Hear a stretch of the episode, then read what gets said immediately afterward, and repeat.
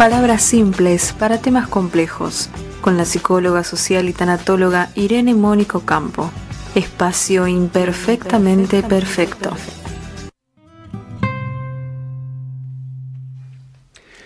Buenas tardes, Irene. Hola, Adrián, ¿cómo estás? Re buenas tardes. Re buenas tardes.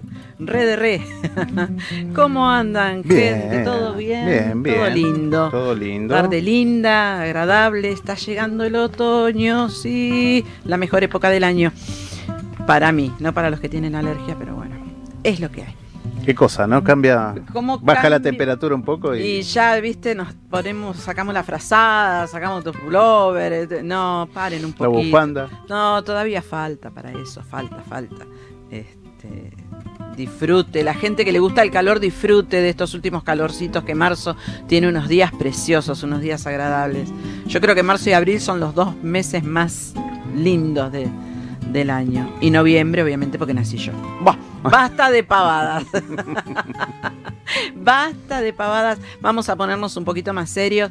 Vamos a hablar de esto que todo el mundo está escuchando hoy en día, sobre todo porque hubo, si no mal recuerdo, uno o dos casos positivos y, y letales acá en el país, que es esta eh, epidemia, no sé cómo la están nombrando en este momento, del coronavirus que según estuve leyendo no es nuevo. El coronavirus, señoras y señores, es eh, de antes, no es muy antiguo, pero no es nuevo tampoco.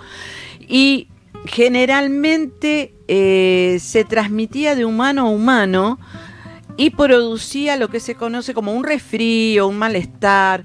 No llegaba a ser letal. La diferencia ahora es que se transmitió de animal a humano.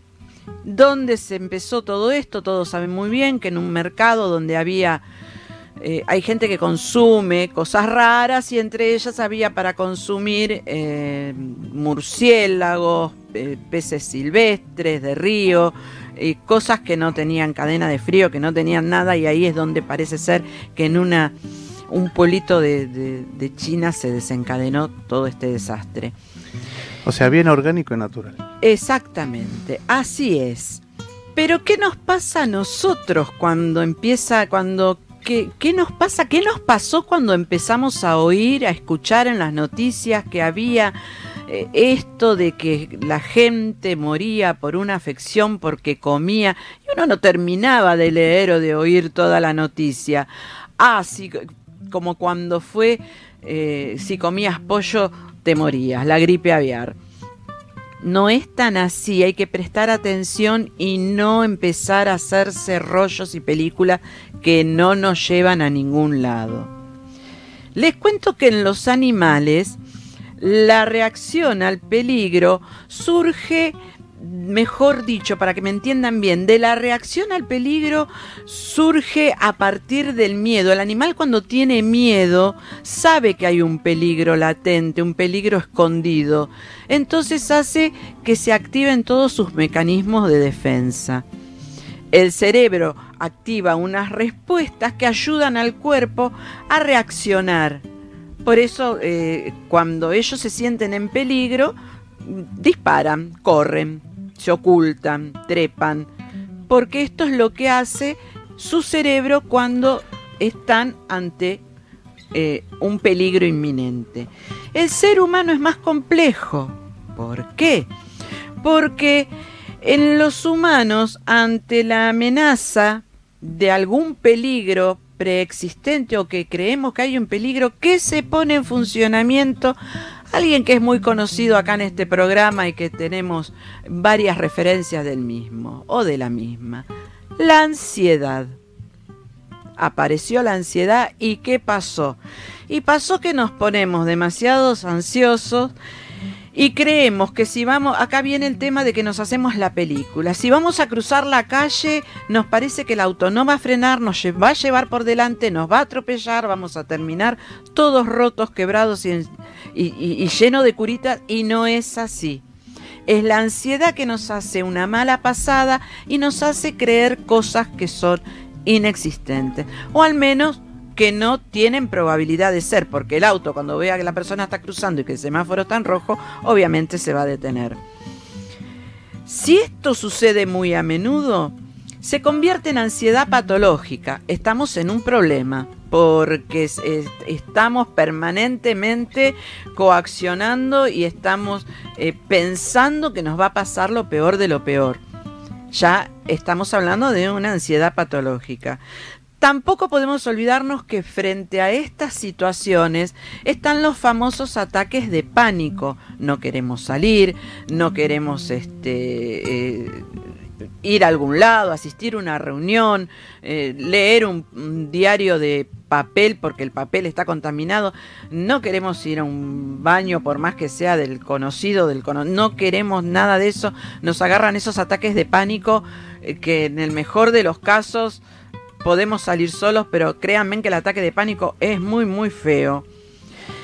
También a este combo se tiene que sumar cuando tenemos pensamientos obsesivos compulsivos que nos hacen creer cosas muy estrechamente complicadísimas, que vamos a ir, que por ejemplo ahora, si yo tuviese un pensamiento obsesivo compulsivo sería que si yo voy a salir del estudio y tengo que tocar la puerta, en el picaporte de la puerta puede haber millones, pero millones de virus y bacterias y alguna puede llegar a ser la del coronavirus y ¡sa! me infecté. Eso es un pensamiento obsesivo compulsivo. Nos hace creer cosas que realmente no son. Todo lo anteriormente mencionado son conductas exageradas, o sea, estamos de acuerdo que son conductas que no tienen razón de ser. ¿Sí?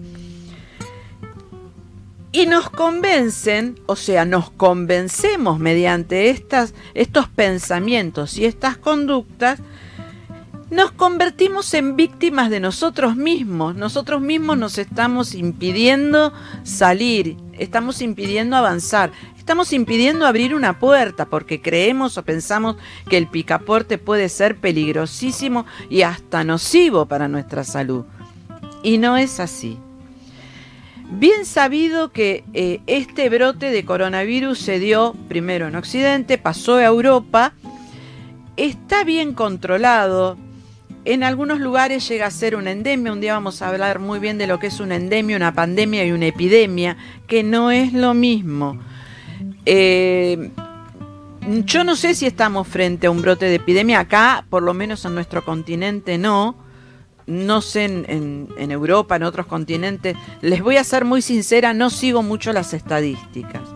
Lo que sí me puse a pensar y puse a, revisar un poco en el archivo de la memoria es que estos mismos síntomas que nosotros tenemos eh, nos pasó exactamente lo mismo con la gripe aviar, con la gripe, la gripe A, que entramos en un pánico total y andábamos todos con el barbijo y el alcohol en gel se desapareció en dos horas en las grandes cadenas de farmacia y y cuando fue mucho más atrás, yo no sé si alguno se acuerda, cuando fue, eso sí fue una epidemia, la del cólera, la de la actualidad, no la del 1800, la de la actualidad que fue una enfermedad que realmente creíamos que no la íbamos a tener más y sin embargo la padecimos. Yo en esa época trabajaba como enfermera en un instituto privado y teníamos activado el protocolo porque venía gente con síntomas de cólera. Todo esto, todos estos pensamientos negativos, todas estas actitudes exageradas, se resumen en tres, simples, cortitas, concisas que hay que tener como hábito. Esto sería lavarse bien las manos con agua y jabón. Agua y jabón. ¿Cuánto tiempo? Lo que dura una estrofa del cumpleaños feliz. Usted mentalmente canta el cumpleaños feliz y se va lavando bien las manos, entre los dedos, no olvidarse, y el lavado tiene que llegar y abarcar las muñecas. Esto es básico en todo, y si uno lo toma como hábito, no lo tenemos que estar repitiendo y no lo tienen que estar diciendo. ¿Sí? Eh, otra cosa es este, si no llegamos a tener agua y jabón porque estamos en algún lugar que no, no hay por alguna razón o por alguna cuestión X, ahí sí utilizar el alcohol en gel. y si uno quiere, pero no es necesario reforzar el lavado de agua y jabón con alcohol en gel. El alcohol en gel es más que nada como un soporte en caso de que no tengamos agua y jabón a mano. Pero siempre hay que lavarse las manos. Siempre hay que lavarse las manos. Antes de comer, después de comer, antes de, de- cuando uno sale del baño, cuando baja del colectivo y llega a su casa, automáticamente hay que lavarse las manos, porque uno está tocando el pasamano, que la palabra bien lo dice. Mucha gente se agarró de ahí, se sostuvo de ese tubito. Y no sabemos qué el dinero, uno toca el dinero en la calle, el dinero. Y aunque no me lo crean, la pantalla del celular no saben la cantidad de bichitos que tiene. Y es el celular de uno. Y uno va a decir, ¿cómo? Yo no me puedo contagiar una, una bichosis por tocar mi celular. Sí, señoras y señores, se puede. Porque todo tiene. Pero lavándose las manos con agua y jabón, estamos bárbaros. Cuando tosemos, cuando estornudamos, por favor no se olviden de que va en el pliegue del codo. Acá ponemos la manito así y estornudamos ahí adentro, lo tapamos, porque hay una, cuando uno tose o estornuda hay algo llamado gotitas de flush, que son las que desparraman todos los tipos de virus que conocemos, desde el de la gripe común, el resfrío común, a lo que se imaginen. ¿Sí? Algo que tenemos que tener muy en cuenta en cuanto a esto de hoy día, que es el coronavirus, no acudir a la guardia. ¿Por qué? Porque uno cuando va a la guardia, en el trayecto desde su domicilio a la guardia, si realmente llega a dar positivo, está poniendo en riesgo a otras personas, al taxista, al remisero, al portero, al ascensorista, al recepcionista. Entonces hay que quedarse en casa y llamar al 107. El 107 tiene un dispositivo de emergencia que los va a orientar, les va a ir diciendo qué hacer hasta que llega el facultativo a su domicilio. Entonces, no acudir a la guardia. Desde ya totalmente prohibido automedicarse. ¿Por qué les digo esto? Porque los primeros síntomas son como el del resfrío común. Un poco de fiebre, un poco de fiebre elevada, más de 38, que no baja, que persiste, persiste durante horas. Dolor de cabeza, dolor de garganta, lo que comúnmente llamamos y conocemos este, una rinitis. Primero una agüita, después eh, eh, un moco blanquito. Secreciones, ya sea de garganta o de nariz, y tos. Si ustedes estuvieron en contacto o viajaron o hicieron un crucero, volvieron y a los dos o tres días empiezan a tener estos síntomas, no acudan a la guardia. Acuérdense en que tienen que tener fiebre persistente para llamar. Fíjense, chequense en su casa cuánto tiempo hace que se sienten mal. Tampoco hay que llamar porque uno se sintió un poquitito mareado, inestable, porque eso no es. No vayan, repito, sigo insistiendo, no vayan a la guardia, llamen que los van a orientar y van a ir a su domicilio. Otras cosas importantes que estuve escuchando por ahí, anduve recopilando. Si me lavo las manos y me seco con el secador de aire caliente, ¿lo mato al vi? No, no sirve. ¿Mm? El barbijo, llego a casa, mañana me lo vuelvo a. No, el barbijo es, eh, no es reutilizable. Se usa, lamento decirles que se usa una vez y se descarta. Ni hirviéndolo, ni poniéndolo en lavandina, ni ninguna. No, se usa y se descarta. Nada más. Em, las manos, ya sabemos, lavarse bien las manos. Si voy a hacerme una sesión de bronceado, la lámpara ultravioleta, no, la lámpara ultravioleta tampoco mata el virus. Y si me pongo alcohol, me rocío alcohol en gel, me pongo alcohol en gel o me paso aceite para que el bicho no se me pegue, no, tampoco sirve. Tampoco sirve la vacuna contra la gripe, la neumonía o la hepatitis. El haberse vacunado contra esto no lo hace inmune a uno. Algo a tener en cuenta es que si mm, uno da positivo, eh, la tasa de mortalidad, digamos, como para ponerla en un orden, puede hacer mucho más daño en una persona mayor de 65 años que tenga una enfermedad preexistente, ya sea una enfermedad coronaria, una enfermedad respiratoria, una enfermedad que se conoce llamada una enfermedad de base. Ahí es donde hay que preocuparse, donde los facultativos van a poner su mayor empeño para poder sostener, contener y sacar adelante. El coronavirus ataca a cualquiera, no hay eh, edad. Pero tanto eso como la gripe A o como cualquier enfermedad, cualquiera, si hay una enfermedad de base, siempre va a ser más peligroso porque ya el organismo, ya la salud está más debilitada. ¿Sí? No hay que andar asustándose por la vida. Con respecto al tema del lavado de manos. Lavado de manos. Agua y jabón. Pero simplemente esto. Eh, viste que existe el Día Mundial del Lavado de Manos. Sí, existe. Bueno, Laura acaba de mandar ¿eh? unos mensajes que además de lavarse para las comidas, después del baño, ¿no? Cuando bajás del colectivo, cuando tocas las veces, claro, las veces que salís a la calle también. También. Como refuerzo. Como refuerzo. Pero más que un refuerzo es un hábito. Es un hábito, porque si uno toma... Algo que también podemos hacer es, cuando estamos en un baño público, luego de lavarnos las manos, tomar la toallita de papel y con esa misma toallita de papel, una vez que uno se seca las manos, cerrar la canilla y abrir el picaporte. Eso es algo que a mí me lo enseñaron cuando fue que activamos el protocolo contra eh, el cólera.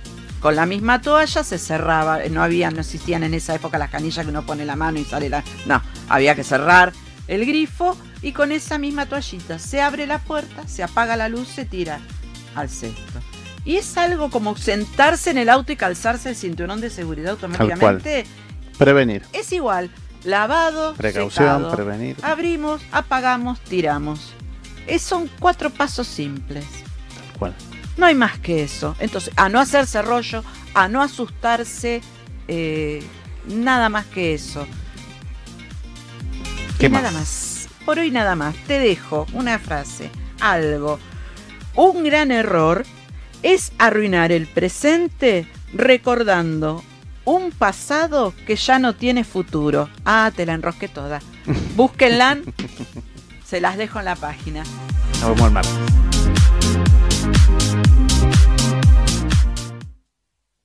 Tu alimentación es un conjunto de hábitos. ANS Orgánico. Elaboración de productos alimenticios y ambientales 100% naturales, respetando las antiguas recetas que se transmiten de generación en generación. Consultas a través del sitio web www.ansorgánico.com.